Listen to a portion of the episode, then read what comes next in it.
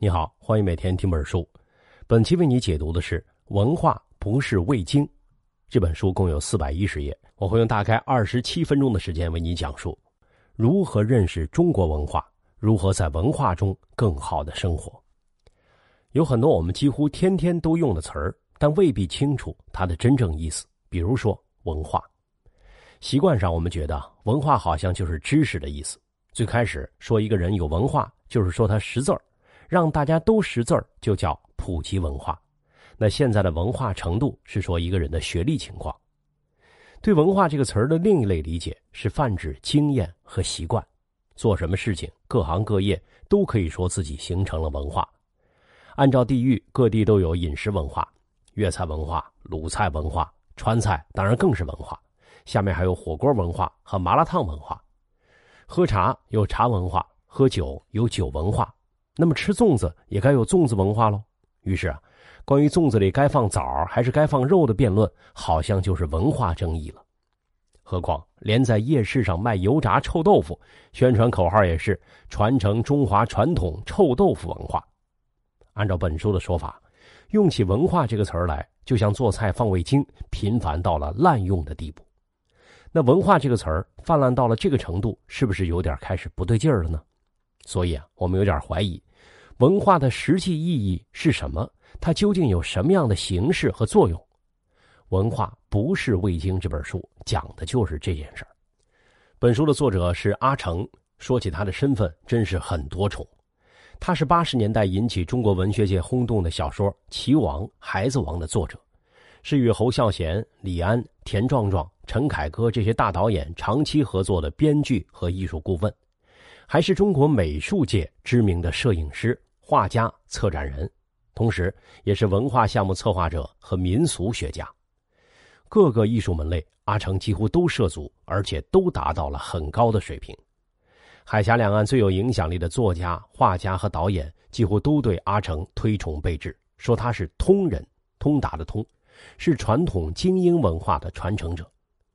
照作家王朔的话说，阿成的见识显然在我辈之上。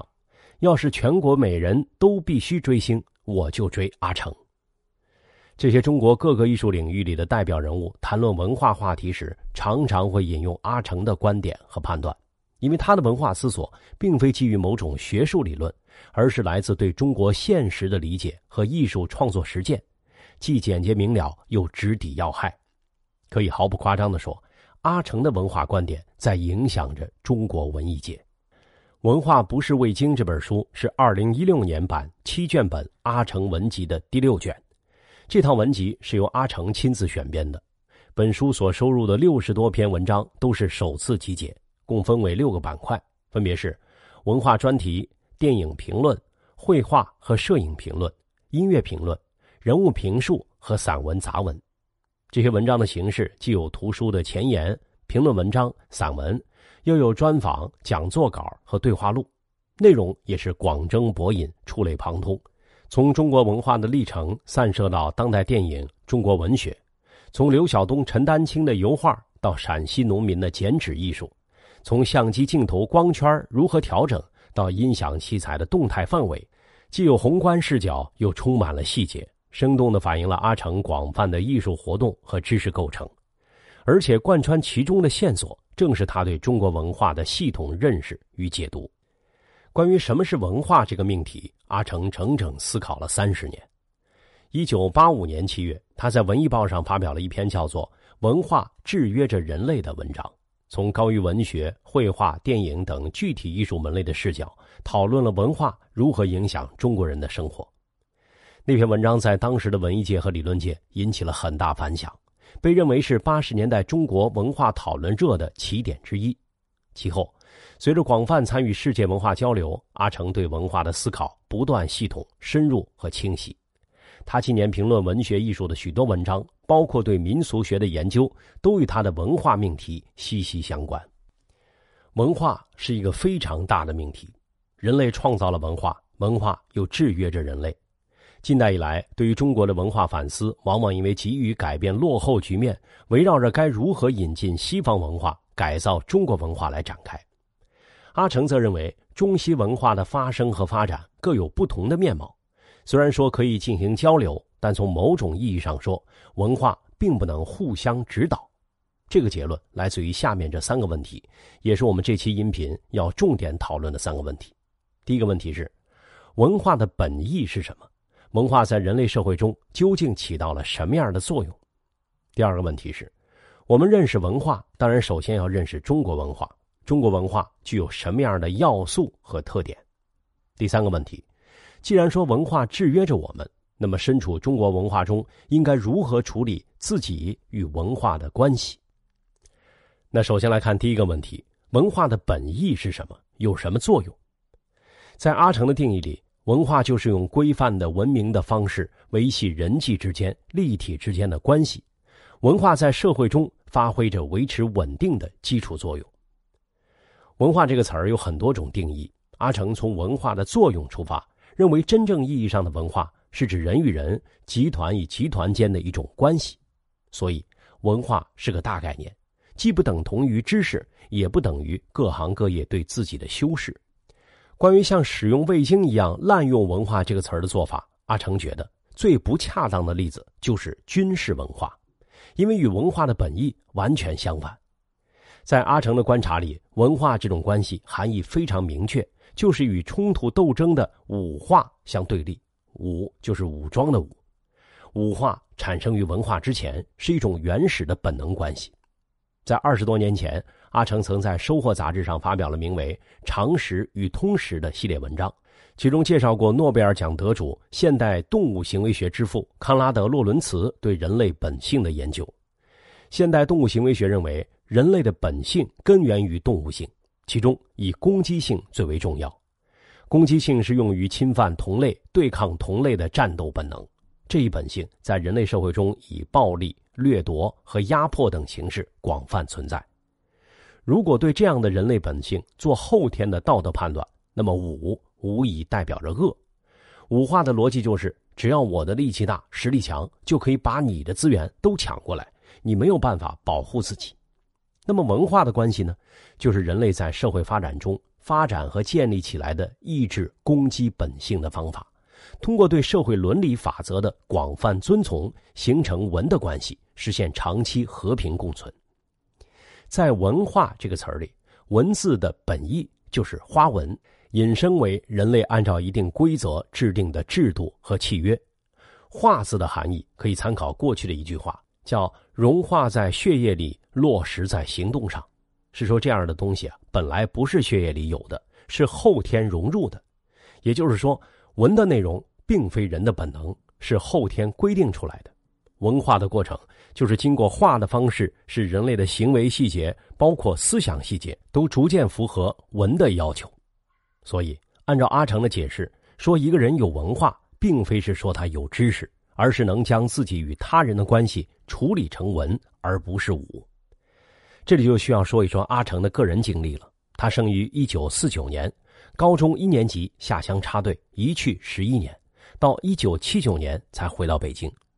整个青少年时期，他对中国特殊历史时期的五化景象的记忆深刻而沉痛。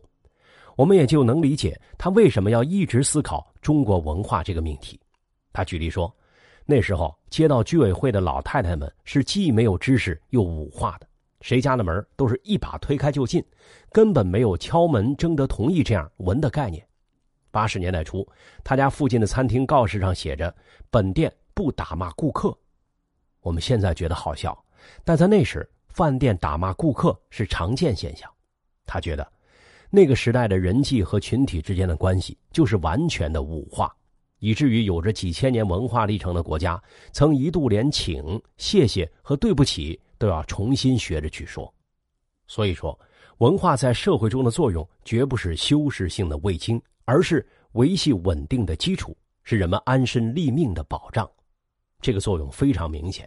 比如说，许多人坐在一个屋子里争论问题，如果实行五化的丛林法则，争着争着可能会打起来，就会有人走不出去了。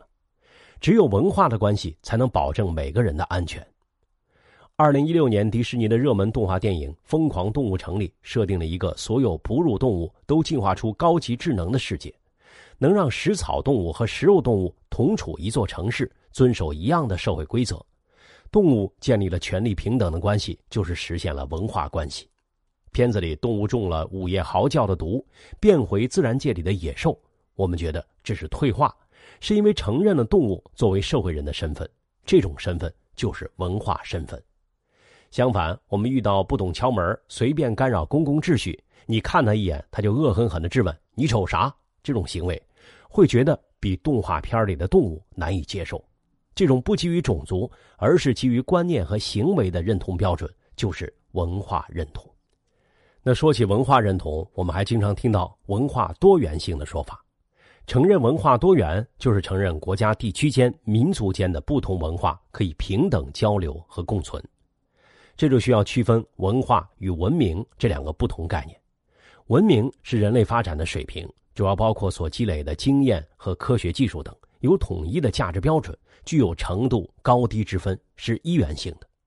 所谓拿来主义，指的是拿来先进文明在科学技术等方面的成果，落后就要挨打，也是指军事文明的落后。文化则因为不同人群、不同环境，拥有不同的风格和特征。文化有强势和弱势，但不能武断的区分高下，也不能生硬移植。在多元的人类文化中，我们当然还是最关心中国文化。那么，就来看一看这期音频要说的第二个问题：中国文化具有哪些要素？阿成在探究中国文化构成时，主要分析了由儒家传统制定的文化秩序和生活观念中的世俗精神。中国文化里最显著的因素，当然是儒家思想。这还是要从孔子说起。孔子生活在春秋晚期，在他眼里，当时的文化局面是礼坏乐崩，已经快要变成糟糕的五化时代了。他的理想社会是周代早期的社会，因为周初建立了文的制度，既有秩序又发展旺盛。在儒家的文化构成里，最首要的是建立和维护秩序，这一秩序以伦理为根本，家族内部人人要遵从血缘决定的伦理。相应的，在政治中就要遵守政治伦理，每个人都要依据由所处地位所规定的权利义务行事。孔子认为，重建文化的路径是治礼和作乐。礼是文化关系的规范，身处不同的社会等级要遵守不同的礼仪，不能越雷池半步。音乐是实践礼、抑制本性的重要手段。孔子时代还是巫术时代。孔子反对巫术手段，就要靠音乐来调节人的精神状态。我们读《论语》就知道，孔子的课堂上总是一边讲课一边弹琴唱歌，像脱口秀节目，这就是在帮助学生进入听课的精神状态。中国文化的最明显特点是产生了孝的概念，孝在西方语言里几乎找不到对应的单词，孝并不是自然本能。自然界生存法则很残酷，动物一旦衰老，就失去了资源分配的资格。由儒家提出的孝的概念，正是为了抑制这种动物本性，建立牢固的秩序。从社会关系上说，当时的孝是一种老年保险制度，将后来出现的社会化养老分散到了不同的家庭里去，朝廷就可以不具体负担了。人人都有老的时候，所以孝这个概念看起来对所有人都有利。特别有人情味，很容易被广泛认同，而且孝还能延伸“老吾老以及人之老”，就将有亲疏、有等级的儒家文化观念潜移默化的推广开了。在古代，孝的义务里包含着对君主的忠诚义务，所以皇权乐于使用儒家的文化系统调整社会关系。后世观察儒家文化要素，发现他们因为早熟而被严重异化。特别是宋明的儒家，将孔子的思想改得面目全非。比如被后世反感的“天下没有不是的父母”这样的说法，出自宋儒道学家，与孔子的孝道无关。儒家文化的主要问题是被异化的问题。阿成在对中国文化的观察过程中，非常强调另一个文化要素——世俗精神。他的观察是，中国文化有艰深的形而上学内容。但本质上是世俗性格和世俗精神，儒家思想负责着中国的文化秩序，世俗精神则负责中国人的生活质量。所谓世俗，就是专注于现实生活，非常迷恋生命。在小说家余华的代表作《活着》里，主人公福贵经过坎坷苦难的一生，在晚年失去了支撑他生活的人和信念。虽然既没有希望，也没有信仰，但他仍旧坚韧的活着。用世俗生活来解读，这是理所当然的选择。世俗的核心精神就是好死不如赖活着。中华民族能够在历经千年的灾荒战乱后，仍作为一个文化群体延续，靠的就是这种世俗精神。中国世俗精神的主要特点是自我净化，就是用现实的方法来解决现实的问题。比如，劝一个悲痛的寡妇，不会说“你丈夫上了天堂，往生极乐”之类的话，而是会说：“你哭坏了身体，以后可怎么办呢？孩子谁来带呀？”被劝的人想想，还要活下去，也就不哭了。世俗实用精神决定了中国人从传统到现实都不会沉浸于注重彼岸的宗教信仰。许多试图改变中国人精神面貌的外来文化，结果是被中国世俗所同化。比如，印度佛教并不承认现实，主张离开现实世界；到了中国，则被改造为通过信佛行善，在来世得到更好的生活。佛教在日常活动上与道教、儒家合流，一起服务于中国人的世俗生活。人们烧香拜佛、许愿，也都是要求神佛解决现实中的麻烦。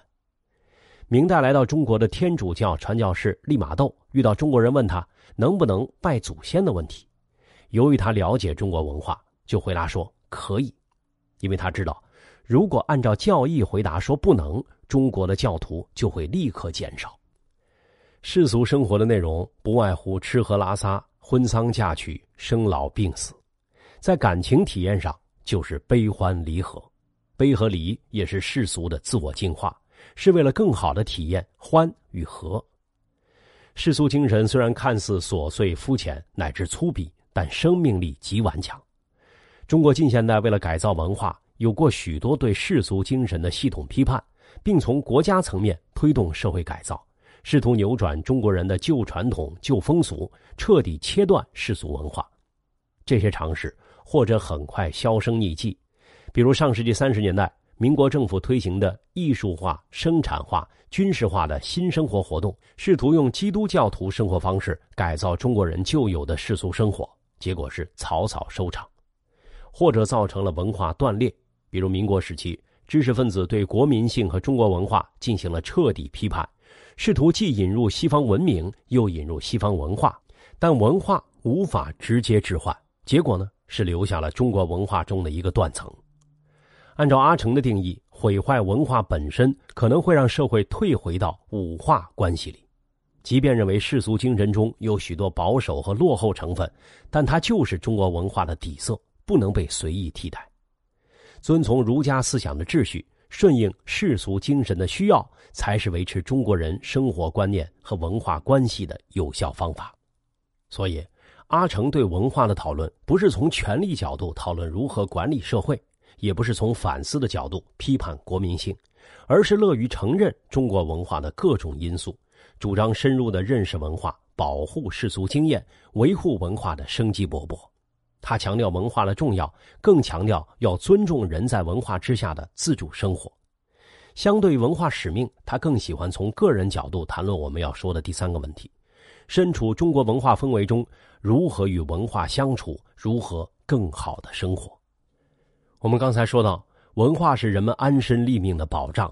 在文化这个大环境和系统关系里，我们时时面对着如何在文化中自处、如何生活的问题。阿成首先强调，必须要维护自己的世俗生活空间。对“礼不下庶人”这句话有过许多理解，比如钱文忠教授在《百家讲坛》里解读为“礼不以庶人为下”，意思是不能把老百姓排斥在礼仪之外。阿成对这句话的理解则是，礼的范围是针对权力阶层，不包括俗世，这能够让世俗有宽松变通的余地，保持自身的生命力。礼一旦下到庶人中间，老百姓的日子就不好过了。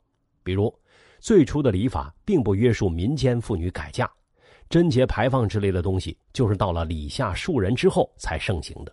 直到开始要求妇女裹脚，阿成主张建立和保护由人们自主打理的世俗生活。对世俗生活样本的描述，他选择了两座发达城市：上海和香港。上海繁华的标志就是建立了庞大规模的世俗生活。从开埠时期、租界时代一直到现代，各种各样的文化要素都能在上海蓬勃发展，相安无事。比较极端的例子是租界时期，高级妓女流行穿皇家专用、民间禁用的黄颜色龙凤图案的衣服，而妓院的马车夫则穿着朝廷大臣受到赏赐才能穿的黄马褂，因为这是在租界里，英国人不管，而清政府管不了。始终居于世俗文化的前沿，相对缺少禁忌，也是上海经济繁荣的基础之一。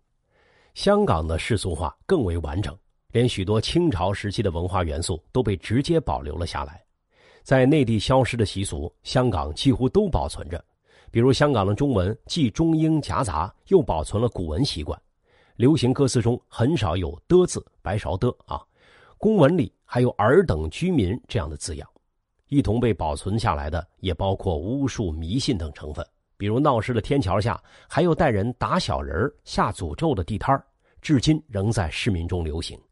金融区工作的白领下班后常去光顾，发泄对同事和上司的不满。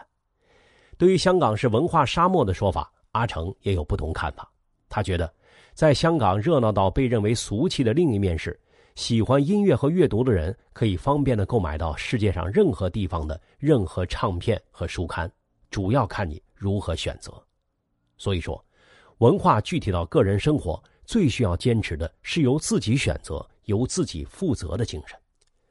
在维护世俗精神的同时，对待文化秩序的态度应该是顺应内在规律。在阿成看来，文化保守是个褒义词。先要保住、守住，才能将进步落实下来，形成文化中的化。在英国文化发展中，保守派起到了重要作用。他们将每次进步都保持了下来，不使其后退。在社会操作上，每次处理过一个社会矛盾，就将经验固定为法律条文，以后再碰到这样的问题，可以直接引用判例。对于文化中形成的规则和禁忌，不能轻易触犯。原始民族拥有很多禁忌。这些禁忌的起源都是曾经把这个氏族或周边氏族毁灭的东西，这些东西作为文化记忆保持下来，和感情直接相关。一旦冒犯了文化禁忌，人际之间、群体之间就会出现关系裂痕，可能永远修复不了。在遵从和顺应的同时，还要清醒的认识到，文化是建立在人的动物本性上的。限制和抑制的同时，要依靠文化所确定的渠道合理释放本能，比如对抗性的体育运动就是释放攻击本能的有效途径。北欧、荷兰这些国家和地区对艺术中的暴力、色情因素容忍度相对比较高，他们认为文艺能够发散动物本能，反倒有利于保持社会心理健康。强调顺应文化的保守性，但不等于停滞不前。更不等于在知识上的自我封闭，而是更需要建立开阔的知识结构，提升对文化的鉴别力。有生命力的文化会一直发展，构成应该是越开阔越好的。对文化的辨别需要个人眼界开阔，能够对各种因素做出判断。顺应中国文化特点，首先要了解西方文化。如果以民族主义为借口排斥西方文化，也至少要知道。民族和主义这两个概念都产生自西方，连这两个词儿也是从日语里拿过来的。在建立自己的知识结构时，不必追求统一的教育模式和现成的标准答案。比如读书，不要才看一眼就判断是好书还是坏书，先什么都看看他说什么，再和自己积累的东西进行思想对谈。眼界和知识开阔之后，才能找到自己的模式，不至于看什么都觉得新鲜而又抓不住核心。这是学习的必经过程。说到知识构成，阿成还特地说到要有世俗的社会经验。说起世俗经验，容易联系到江湖气。阿成说，江湖气是人情世故，可不是流氓气。但有了江湖气，才能学会应对流氓。世俗生活中的人际关系是中国的文化氛围，能够处理人情和预测人情变化，也就是世事洞明皆学问，人情练达即文章，是与中国文化相处的重要能力。好了，这本书关于文化的重点内容就说到这里。下面来简单回顾一下刚才聊到的三个问题：第一个，文化的含义是用文的标准来规范人与人、集团与集团之间的关系。文化的作用是维系社会稳定，确保人在社会中能够安身立命。第二个，中国文化最重要的两个要素是儒家思想和世俗精神。儒家思想负责建立文化中的秩序，世俗精神负责保证人的生活质量。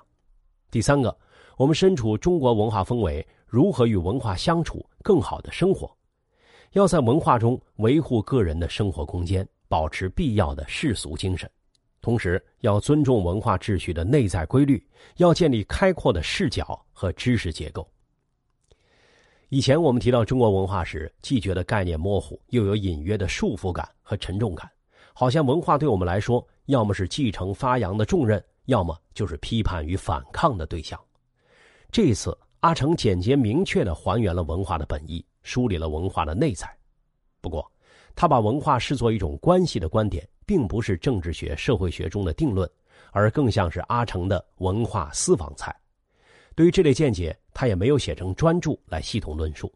在本书中，阿城谈文化也是散落在多篇访谈和讲座稿中的。我们对待他的看法，最好也像他讲到如何不预判观点的多读书时所说的：先听听他说的是什么，再和自己积累的东西相对照，丰富我们的知识结构。对照过后，我们发现阿成的文化解读至少有两方面的意义：一方面，去掉了附着于文化概念上的许多似是而非的东西，帮助我们理清了个人与文化，特别是中国文化的关系。另一方面，他的观点弥补了中国文化讨论的一个空白。过去讨论文化建设，特别是艺术理念，总要强调培养超越世俗的精神，但很少有人像阿成一样认识到世俗是中国文化的底色，文艺创作应该恢复传统中的世俗精神和世俗性格。